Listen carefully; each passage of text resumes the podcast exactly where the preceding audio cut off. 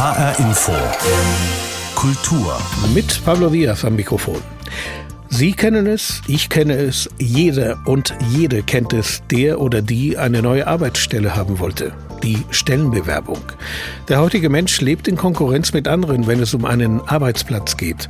Und wenn Mann oder Frau über ganz konkrete Fähigkeiten verfügt, dann kann er oder sie sich darüber freuen, weil die Unternehmen heute händeringend nach qualifizierten Mitarbeitern suchen. Aber das war nicht immer so.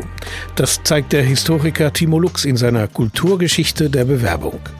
Wenn es um eine neue Arbeitsstelle ging, dann stand am Anfang die Bittschrift an den Fürsten oder eine andere Obrigkeit. Wir zerlegen uns da heute ja in alle möglichen Leistungsindikatoren. Es ist ja auffällig, dass da mit einzelnen Stichpunkten bestimmte Fähigkeiten, bestimmte Stationen aufgelistet werden, oft auch sehr tabellarisch und sehr reduziert. Während diese früheren Geschichten im Grunde, das sind quasi Erzählungen. Da werden Geschichten erzählt über das eigene Leben und die Umstände. Und da ist man quasi als Person in allen Facetten präsent und reduziert es quasi nicht auf die vermeintlich wichtigsten Fakten, sondern erzählt eine kleine Lebensgeschichte. Das ist ein Unterschied. Sagt Timo Lux in seiner Kulturgeschichte der Bewerbung. Darunter sind auch prominente Zeugnisse zu sehen. Zum Beispiel jenes eines gewissen Jakob Grimm, als er sich um eine Stelle als Bibliothekar in der Landesbibliothek in Kassel bewarb. Um 1815 war das. Mehr dazu im Laufe dieser Ausgabe der HR Infokultur. Jetzt werfen wir einen Blick auf jene gläserne Decke, auf die manche Frauen stoßen, wenn sie sich für eine neue Arbeitsstelle interessieren, zum Beispiel in der Filmbranche. Wissenschaftliche Belege für diese gläserne Decke gibt es genügend. Einer dieser gläsernen Decken befindet sich in Hollywood. Während Schauspielerinnen in den USA mit 35 Jahren Opfer von Altersdiskriminierung werden und nur noch schwer Filmrollen ergattern, sieht es in Europa wohl ganz anders aus. Hier scheinen Schauspielerinnen im Alter von 60 bis 80 Jahren sogar immer bessere Chancen zu haben. Wissenschaftlich belegen will das ein Forschungsprojekt, das jetzt an der Frankfurter Goethe-Universität gestartet ist. Natascha Flaumbaum stellt es vor. Die goldene Lola steht bei ihr oben im Regal in der Küche, neben den Filtertüten. Die Lola, also der Deutsche Filmpreis, ist der bedeutendste deutsche Kulturpreis. Anke Sevenig bekam ihn 2016 für das Drehbuch für einen Kinofilm mit sich selbst als Hauptdarstellerin. Also es ist als das beste unverfilmte Drehbuch des Jahres gekürt worden. Da war die Freude groß, aber ich habe die Rolle trotzdem nicht gespielt, denn sie wurde dann von den Redaktionen, als der Film umgesetzt wurde, eine ganze Generation jünger besetzt. Also eine ganze Generation meine ich gut 20 Jahre. Das preisgekrönte Drehbuch über das Altwerden fand erst keinen Kinoproduzenten, aber die ARD Degeto mag das Buch, produziert einen Fernsehfilm. Anke Sevenig ist nicht dabei, weil Regie und Redaktion für das TV-Spiel noch einmal neue Ideen entwickeln. Ein Fall von Aging Out? Ja. ja, oder ich war betroffen oder ich weiß es nicht, ob ich es bin. Anke Sevenig ist seit Jahrzehnten gut im Geschäft. Sie sei nur indirekt von Aging Out betroffen durch eindimensionale Rollenangebote. Es gibt einmal die Kümmernde, die sich um die Enkelkinder, den Vorgarten und die Krokusse kümmert. Dann gibt es äh, die Zupackende, das ist dann die Ehefrau, die ganz pl äh, plötzlich von, von allen völlig unerwartet, weil der Mann tot umgefallen ist, trotzdem das Familienunternehmen noch rettet. Die schrille Alte, das ist meistens irgendwie die extravagante Schwiegermutter oder die kuriose Wahrsagerin. Unrealistische Rollenklischees in Kombination mit banalen Filmgenres, Schauspielerinnen ab 60 bekommen in Deutschland kaum noch komplexe Charakterrollen angeboten. Der Frankfurter Filmwissenschaftler Vinzenz Hediger untersucht solche weiblichen Altersbilder in seinem neuen Forschungsprojekt und greift damit einen aktuellen Trend auf. Die Kinoindustrie reagiert natürlich auch äh, darauf, dass die Leute immer älter werden und dass es da noch ein Publikum gibt. Das sieht man ja auch und das ist ein Zusammenhang, der uns auch interessiert. Hediger startet gerade an der Goethe-Universität Frankfurt ein vergleichendes Projekt zu Aging Out, also Altersdiskriminierung von Schauspielerinnen. Damit etabliert er, etwas neutraler gesagt, die Gerontologie als neue Forschungsdisziplin in der Filmwissenschaft.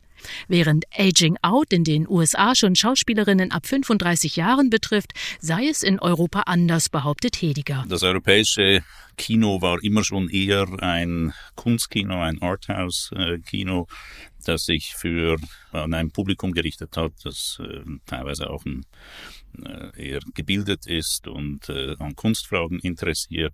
Und eine der Hypothesen, die wir jetzt entwickeln, ist, dass das europäische Kino in gewisser Weise mit seinem Publikum der 60er, 70er, 80er Jahre gealtert ist. Hediger bringt europaweit ein junges Forscherteam zusammen, das über 400 Filme aus Italien, Ungarn, Spanien, Rumänien, Frankreich, Deutschland und Ex-Jugoslawien untersucht. Eine seiner Hypothesen ist, dass Schauspielerinnen wie Catherine Deneuve, Isabelle Huppert oder Iris Berben mit ihrem Charakterprofil klischeefrei altern konnten. Das sei in den USA nicht so. Eine unserer Hypothesen ist, dass die äh, Häufigkeit von großen Rollen von Frau, für Frauen über 60 etwas damit zu tun hat, dass in den europäischen Filmindustrien Frauen als Entscheidungsträgerinnen in den letzten 30 Jahren deutlich an Macht gewonnen haben. Die Frankfurter Produzentin, Regisseurin und Filmverleiherin Julia Peters ist eine von ihnen. Mit ihrer preisgekrönten Frankfurter Filmfirma JIP ist sie spezialisiert auf Filme, die von Frauen gemacht wurden und in denen Frauen spielen. Wir Zuschauerinnen und Zuschauer sind Männergeschichten gewohnt. Auch wir bekommen als Produzentinnen als erstes oft Geschichten mit Männern und weniger mit Frauen. Aber ich glaube, das nimmt langsam zu, dass wir langsam mehr Geschichten auch von Frauen erfahren. Mehr Frauengeschichten schon, aber ab 50 plus gibt es immer noch einen Mann-Frau-Altersgap. Diese Tendenz bestätigen auch Studien, die die deutsche Schauspielerin Maria Furtwängler und ihre Stiftung Malisa veröffentlichen. Immer noch werden 70 Prozent der zentralen Filmrollen von Männern verkörpert. Die öffentliche Debatte braucht also eine dezidierte wissenschaftliche Forschung wie die von Vinzenz Hediger und dazu die starke Stimme von Anke Sevenich. Die Goethe-Universität startet gerade ein europaweites Forschungsprojekt zum Thema Aging Out, das heißt Altersdiskriminierung von älteren Schauspielerinnen. Natascha Flaumbaum berichtete. Personaler bewerten im Schnitt Frauen um eine Note schlechter, wenn sie sich irgendwo um eine Stelle bewerben. Das ist das Ergebnis einer Untersuchung von Forscherinnen und Forschern des Wissenschaftszentrums Berlin aus dem Jahr 2019.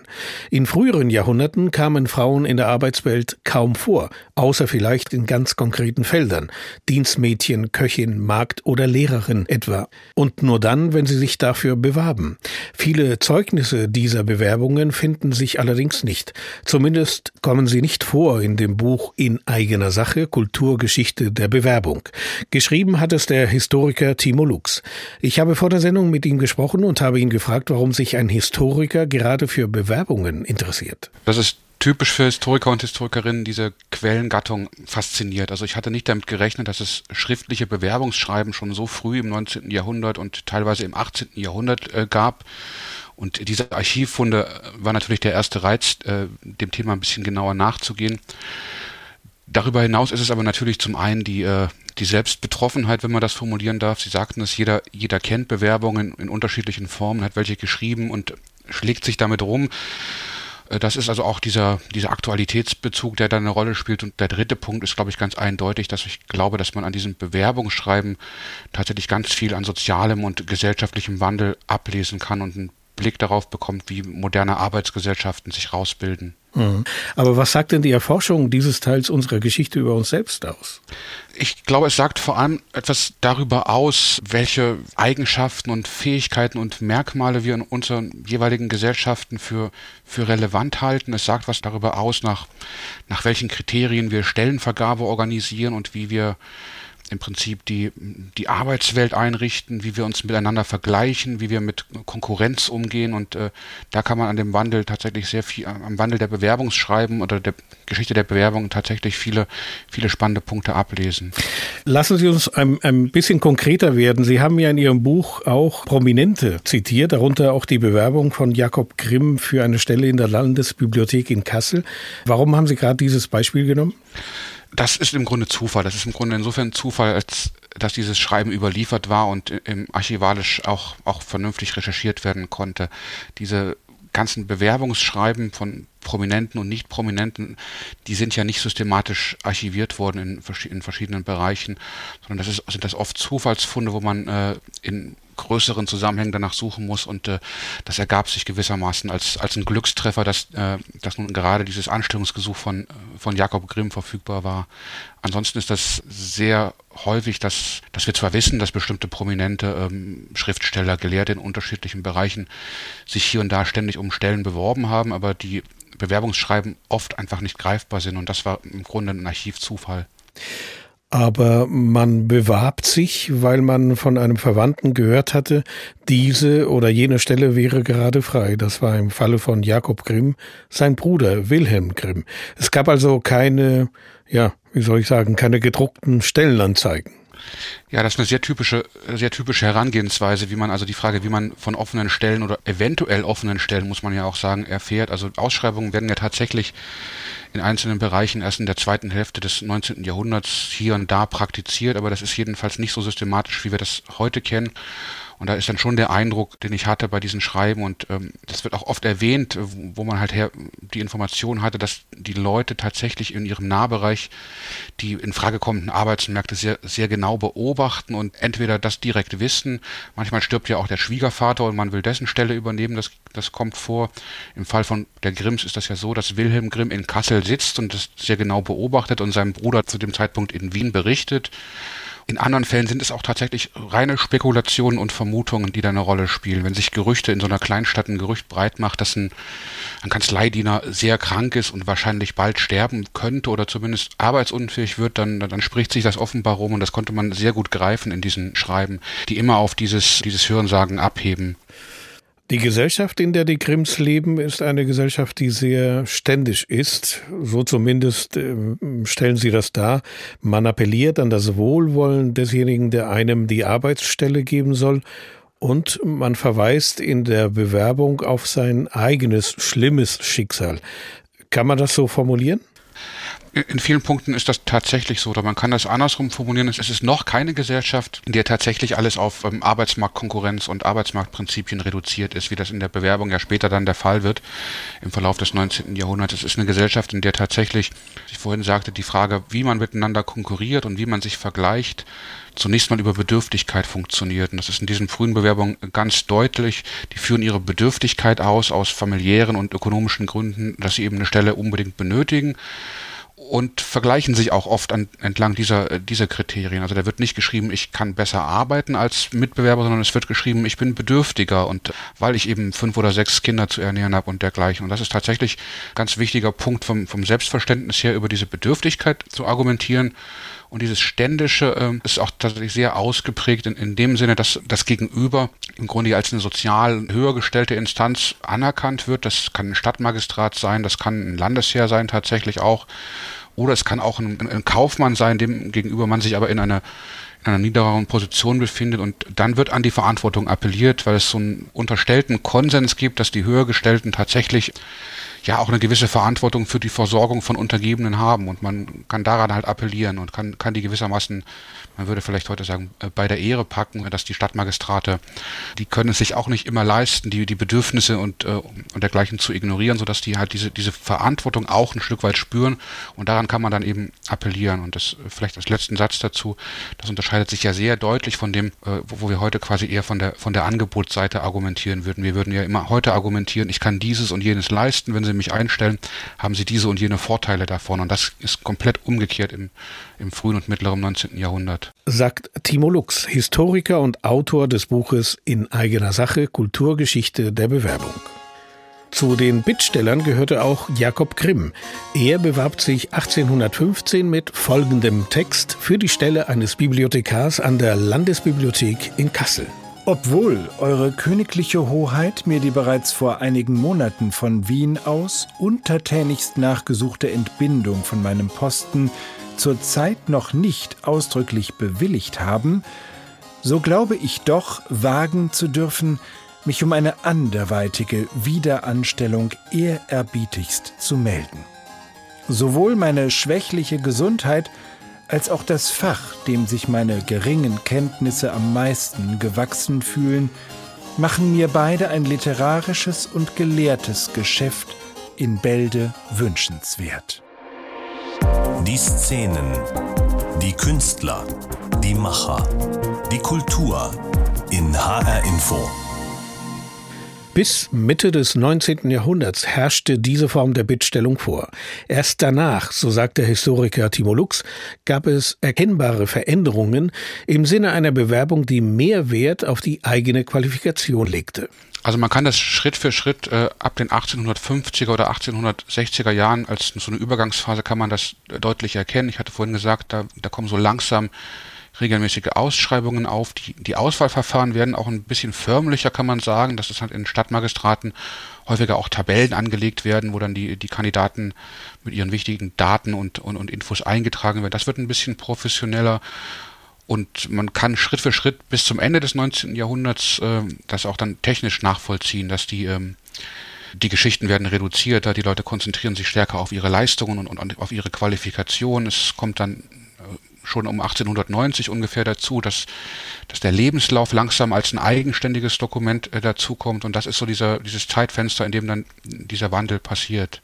Eine Sache habe ich in Ihrem Buch nicht gefunden. Das sind Bewerbungen von Frauen. Gab es die nicht oder fanden die in anderer Form statt? Das ist im Grunde ist das ein, äh, ein Problem der Quellen und ein Problem des Arbeitsmarktes. Das hat damit zu tun, dass lange Zeit im 19. Jahrhundert die Bereiche, in denen Frauen arbeiten, beispielsweise im, im, im ländlichen Dienstbereich oder als Dienstmädchen, Dienstbotin und dergleichen, dass das die Bereiche sind, in denen lange Zeit tatsächlich schriftliche Bewerbungen gar keine Rolle spielen. Also sprich, da bestellt man sich persönlich vor, das sind Empfehlungsschreiben von früheren Arbeitgebern, die, die quasi so stellvertretend äh, funktionieren.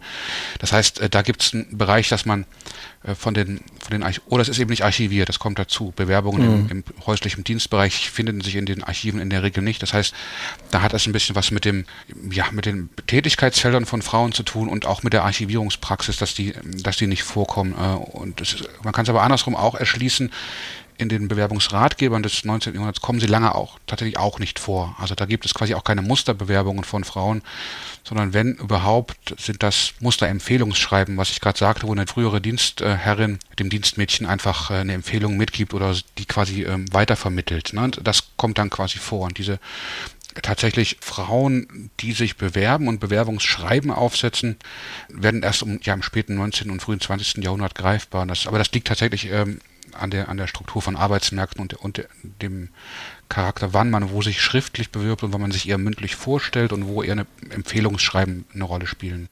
Ein Blick auf die Bewerbungen des 19. und frühen 20. Jahrhunderts verrät, wir leben gegenwärtig in einer sehr rationalen Welt, denn heutige Bewerber sind bei entsprechender Qualifikation quasi auf gleicher Augenhöhe zu dem potenziellen Arbeitgeber.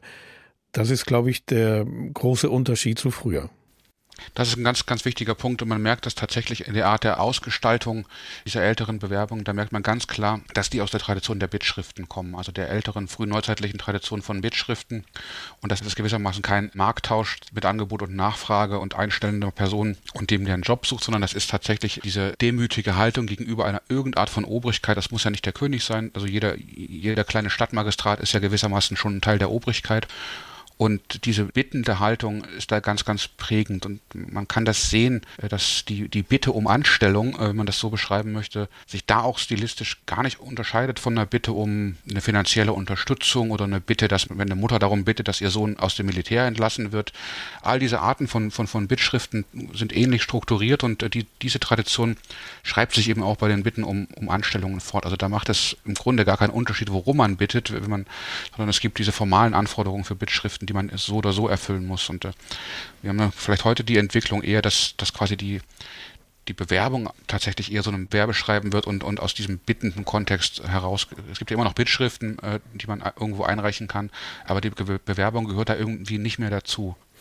Wenn Sie sagen, die Bewerbungen sind Spiegelbild der Gesellschaft, dann haben wir es heute aktuell mit Bewerberinnen und Bewerbern zu tun, die ganz genau wissen, welche Qualifikation sie haben und was sie dafür auch verlangen können. Ja, ich, denk, ich denke schon. Und ein, ein wichtiger Punkt ist, was diese rationale, gegenwärtige rationale Gesellschaft ja eben auch noch unterstreicht. Wir zerlegen uns da heute ja in alle möglichen Leistungsindikatoren. Es ist ja auffällig, dass da mit einzelnen Stichpunkten bestimmte Fähigkeiten, bestimmte Stationen aufgelistet werden, oft auch sehr tabellarisch und sehr reduziert. Und das ist eine, auch ein ganz anderes Selbstbild, wenn man sich selbst so zerteilt in diese verschiedenen Fähigkeitsbereiche, während diese früheren Geschichten im Grunde, na, Roman greift zu weit, aber das sind quasi Erzählungen. Da werden Geschichten erzählt über das eigene Leben und die Umstände. Und da ist man quasi als Person in allen Facetten präsent und reduziert es quasi nicht auf die vermeintlich wichtigsten Fakten, sondern erzählt eine kleine Lebensgeschichte. Das ist ein Unterschied. Timo Lux war das, Historiker. Er ist Autor des Buches In eigener Sache, eine Kulturgeschichte der Bewerbung. Erschienen ist das Buch im Verlag Hamburger Edition. Herr Lux, ich danke Ihnen für das Gespräch. Vielen Dank für die Einladung. Kommunikation findet heute vorwiegend auf sozialen Plattformen statt. TikTok bei jüngeren Menschen, Instagram bei älteren. Genau da auf Instagram treffen die Schauspielerin Rebecca, der Schriftsteller Oscar und die Social-Media-Aktivistin Zoe aufeinander. Alle drei sind voller Wut und Hass auf andere. Oscar auf die Frauen generell und Rebecca und Zoe, weil sie Opfer von sexueller Gewalt waren. Und entsprechend gekennzeichnet ist auch ihre Kommunikation am Anfang. Doch im Laufe der Zeit entwickelt sich auf der Plattform eine Art Freundschaft. Denn alle drei müssen erkennen, dass die Wut sie nicht weiterbringt, sondern nur einsamer macht. Das ist die Basis des neuen Romans der französischen Schriftstellerin Virginie Despentes. Liebes Arschloch heißt es. Carola Wittrock und Dagmar Fulle stellen den Roman vor. Das ist nicht das erste Mal, dass ich aus der Sicht eines Mannes erzähle. Ich finde es interessant, beim Schreiben das Geschlecht abzulegen. Wir leben mit heterosexuellen Männern. Man kennt sie. Auf jeden Fall kann man sich vorstellen, was in ihren Köpfen so passiert. Sagt Virginie Despentes. Der Mann, in den sie sich hineinversetzt, ist der Schriftsteller Oskar Jayak, ebenso erfolgreich wie alkohol- und drogensüchtig. Er hat sich aus der Arbeiterklasse herausgeschrieben, als Kind ungeliebt, als Mann unattraktiv. Ein Starautor, der im Rausch seine junge Pressereferentin immer wieder sexuell bedrängt. Ich finde, das ist etwas, über das wenig geredet wird. Drogen und Wahrnehmung. Welche Rolle spielt das bei der Tat oder bei der Unmöglichkeit einzuschätzen, was man gerade tut? Und wahrscheinlich nicht tun würde, wäre man nicht komplett zugedröhnt. Zoe Katana, die junge Pressereferentin, fühlt sich von den Arbeitskollegen im Stich gelassen. Sie kündigt ihren Job beim Verlag und schreibt einen feministischen Blog in den sozialen Netzwerken. Darin macht sie öffentlich, was der Autor ihr angetan hat. Die Folge, Oscar Jayak trifft einen Shitstorm. Virginie Despentes kann eine solche Situation aus persönlicher Erfahrung durchaus nachvollziehen. Ich identifiziere mich total mit ihm. Natürlich habe ich keine MeToo-Probleme, ich hatte andere Probleme schwierige Verhaltensweisen. Ich bin sehr jähzornig. Wenn man Menschen sucht, die ich zur Sau gemacht habe, dann findet man die. Ich weiß, dass ich schwierig bin. Wir alle sind das, glaube ich. Und das ist ungefähr die Idee dieses Buches. Oscar, der Autor, ist nach den Anschuldigungen gegen ihn so wütend auf alle Frauen, dass er sich eine herauspickt, um sie online zu beschimpfen. Die berühmte Schauspielerin Rebecca Latte. Sie ist nicht nur alt, sie ist dick verlebt, hat schlechte Haut. Ein schmuddeliges, lautes Weibstück. Eine einzige Katastrophe. Rebecca Latte liest das und reagiert sofort. Sie schreibt zurück und beginnt mit der Anrede Liebes Arschloch. So heißt dieses Buch, das in Frankreich wochenlang auf Platz 1 der Bestsellerlisten stand. Es ist ein Briefroman, der auch Überraschendes bietet. Das stimmt. Was mich interessiert, und das kommt in meinen Romanen immer wieder vor, das sind Freundschaften, die man nicht erwartet. Zwei Menschen, die sich am Anfang gar nicht verstehen, die so verschieden sind, dass es eher unwahrscheinlich ist, dass sie am Ende Verbündete werden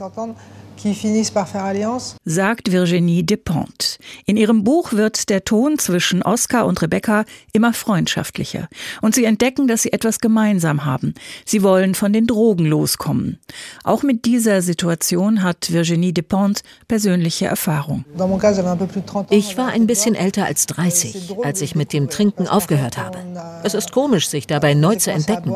Ich hatte ja schon sehr, sehr jung mit dem Trinken angefangen. Und dann merkte ich, dass ich ein super schüchterner, ängstlicher Mensch bin. Das wusste ich bis dahin nicht.